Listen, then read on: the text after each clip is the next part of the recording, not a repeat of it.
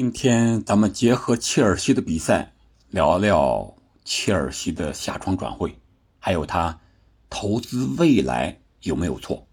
我们都知道，切尔西下窗转会啊，又是豪掷几个亿。有一个网站给他统计了，就是阿布下课之后，或者说被迫走了之后，伯利来到这儿之后，投资了大概有超过了十亿美元。可以说不惜重金是吧？舍得花钱，但是效果呢反而事与愿违。那今天咱们就主要聊一聊，结合切尔西这个输球零比一输给了诺丁汉森林，再结合着这个下窗四个议员先生发挥各有不同，咱们聊一聊切尔西这个转会和建队的问题。简单啊，咱们是抛砖引玉。先说这场比赛，切尔西是零比一输给了诺丁汉森林。切尔西这场比赛，我看了整场比赛，机会比较多，而且比诺丁汉森林个人感觉踢的要好，但是就是最后那一下没把握住，为什么呢？是球员的问题还是教练的问题？我之前表达过我的观点，就是如果创造不出来机会。那是教练战术安排的问题。如果机会都创造出来了，你球员面对空门不进，那就是你球员的问题了。那这场比赛来看呢，显然是球员的问题，不能说波切蒂诺没有能力。他把这些小家伙们二十左右岁，本场比赛的平均年龄是二十四点几岁，这里边我们要考虑迪亚哥席尔瓦已经三十八岁高龄了，如果把他换成二十八。你想想，这个平均年龄至少要降一岁，对吧？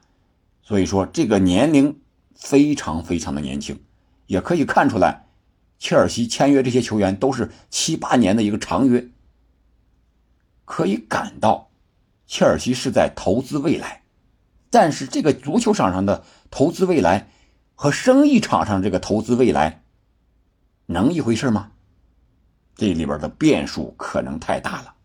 你看这场比赛，切尔西首发队员这个十五号杰克逊，个人能力强吗？很强，持球突破的能力非常强，而且突破了几次也很具危险。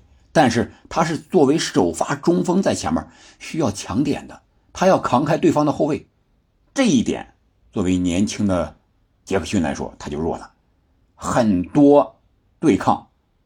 在一 v 一的情况下，他就被后卫直接在禁区内直接就倒了，吃亏，而且吃的是哑巴亏。裁判还不吹你点球，就是非常明显的、简单的、正常的身体对抗，他都接受不了。这个可能和他现在这个年纪二十来岁，身体还没有完全长开，然后在场上的顶级联赛的比赛经验还比较欠缺有关系，是吧？再加上。他个人的一些可能踢球的不合理的一些东西还在里边，所以说面对机会的时候，甚至空门有那么三四次啊都没有把握住，这就是年轻球员面临的一些问题。这是杰克逊，他只是切尔西众多年轻球员的一个缩影。我们可以看一下替补出场的那些球员，除了杰克逊之外。其他替补出出场的球员也是非常的年轻啊，人家说家有一老如有一宝，你看皇马是吧？克罗斯、莫德里奇这些人在场下坐着，哎，这年轻球员在场上拼，他有底气。我不行了，我消耗消耗，哎，我让我老大哥上上去就能解决问题。而切尔西不行，他都是年轻的。你像这个马特森，下半场替补出场的，二十一岁；穆德里克，二十二岁。帕尔默二十一岁，马杜埃凯二十一岁，这都是一样的呀。小伙子睡凉炕，全靠火力壮，那能行吗？我啊，在场上是横冲直撞的，你上来也是横冲直撞的，速度、风格、力量、技术可能都差不多，缺少一个掌控全局的大脑。恩佐也仅仅只有二十二岁呀，虽然他是世界杯冠军的成员，虽然他。在本菲卡打的不错，虽然他身价也达到了一点二亿，但是他到了切尔西之后，似乎也没有踢出来吧？他这个身价和他场上的表现，和他这个数据在对比上，我想还是名不副实的吧。这是说到恩佐了，那咱们就说说另一个议员先生坎塞多。坎塞多来到切尔西之后呢，哎呀，怎么说呢？送分啊，送礼送点都是他。这场比赛，那个诺丁汉森林那个反击进球，就是坎塞多一犹豫，然后被断，阿沃因伊传了一个穿裆球，穿的是谁？迪亚戈希尔瓦，这三十八岁的老将，哎呀，被羞辱啊，相当于。然后替补登场的埃兰加打进绝杀球，坎塞多失误了。然后是首发的第一场，这个替补登场的时候是送点，对吧？可见他没有什么表现，他只有二十一岁，给他单后腰可能这个压力太大了。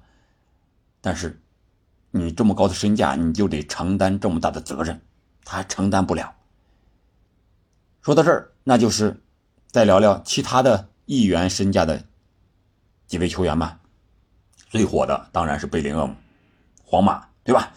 呃，数据上是四场五球一助，大概是这样啊。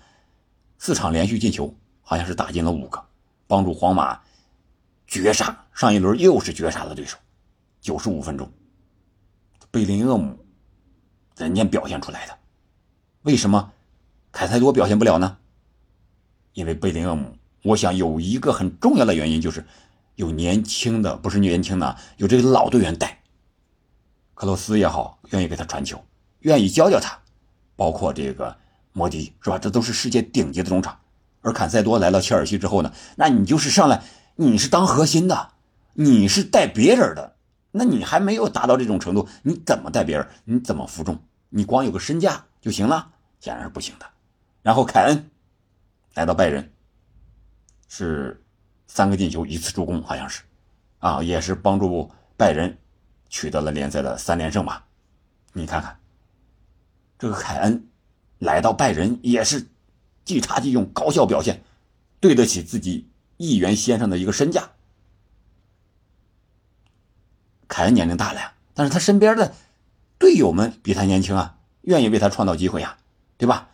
当然也有这个穆勒。在中间，在这个调和也好，或者说是帮助也好，这些是老将和老将之间的一种惺惺相惜吧。然后还有一个议员先生赖斯，上一轮是吧？绝杀曼联就是他呀。赖斯也是议员先生，打的和坎塞多几乎是一个位置，是后腰。到了阿森纳之后，发挥的也是相当的出色，而他的身边有谁呀？是吧？之前有帕蒂是吧？有厄德高，啊，边路有这个，呃，呃，马丁内利、萨卡、恩凯迪亚这些前中后都有人，有老将有新秀，唯有切尔西，他全是年轻的，就有迪亚哥一个在后场。你想想，迪亚哥能一带十吗？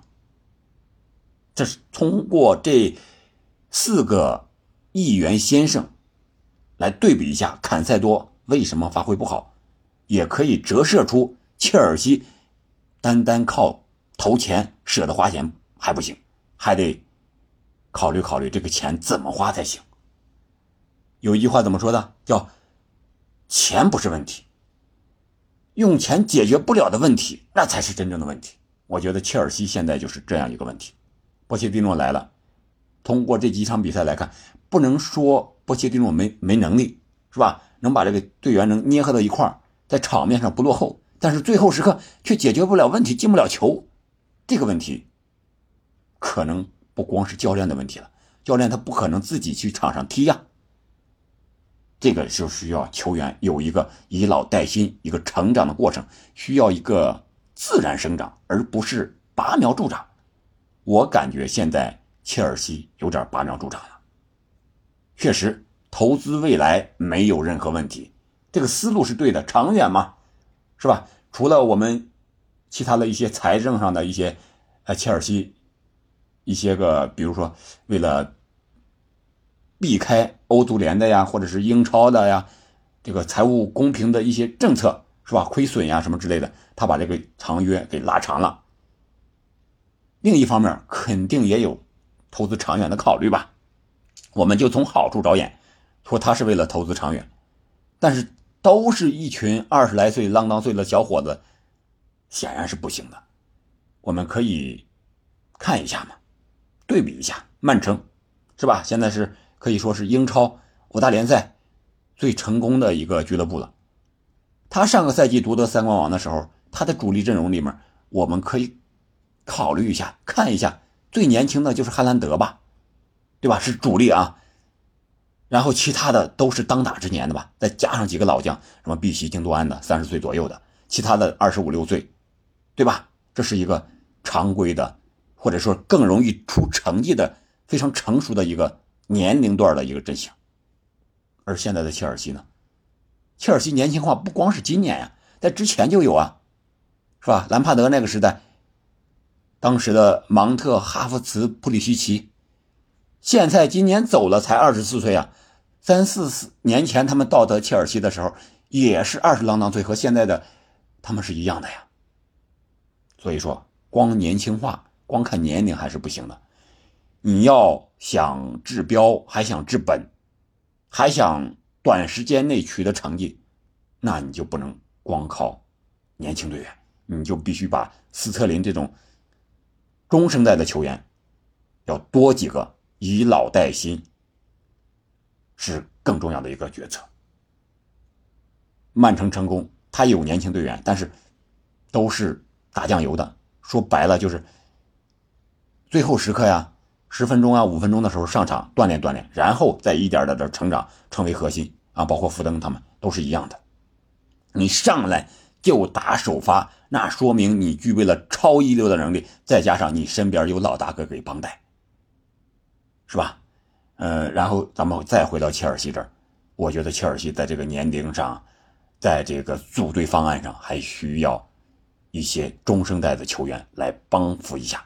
如果你有精力，或者说你愿意，这三五年之内不出成绩，不要冠军，是吧？欧战，呃，进不进的无所谓，我排名我就中游啊，十名左右，不降级就行，那也可以。但是，你伯利会是这样的一个人吗？对吧？显然不是啊。那你为什么是的话，你为什么让波特下课呢？对不对？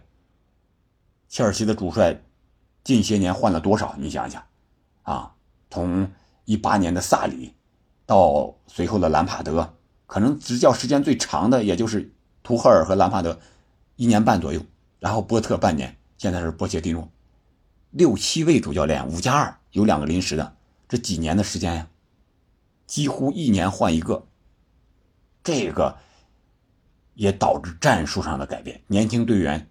他能适应得了那么快吗？所以说，我觉得这个舰队方案上人员年龄转会这个市场，你要怎么考虑，也是一个非常有学问的问题，不光是花钱就能解决的。你看，切尔西自己也有成功的经历啊。图赫尔带领切尔西夺得欧冠的时候，那会儿那个年龄，那个。主力中场坎特、科瓦契奇、入日尼奥，那是非常成熟的年龄了吧？当打之年了吧？所以我说，切尔西这支球队有没有潜力？有，这些球员身价不菲啊，而且从场上表现出来的能力来看，也是十分的有潜力的。但是他们风格太相近了，年龄也相近，到场上之后，这个战术变化呀、调整啊，遇到一个对手之后。你没有明显的战术变化，那人家很容易防守的。所以我觉得，切尔西这支球队，要么你再补充一些新生的中生代的战术风格上能带来变化的这些球员，然后第二点就是，要么你就是给他们足够的时间，给他们足够的耐心，三五年时间，我不要成绩，我就把这帮小妖们啊练成老妖精。到时候出成绩，这个也可以，但是在这个资本的市场里边，这个老板能等吗？好吧，今天咱们就抛砖引玉似的聊聊切尔西的这个问题。感谢您的收听，我们下期再见。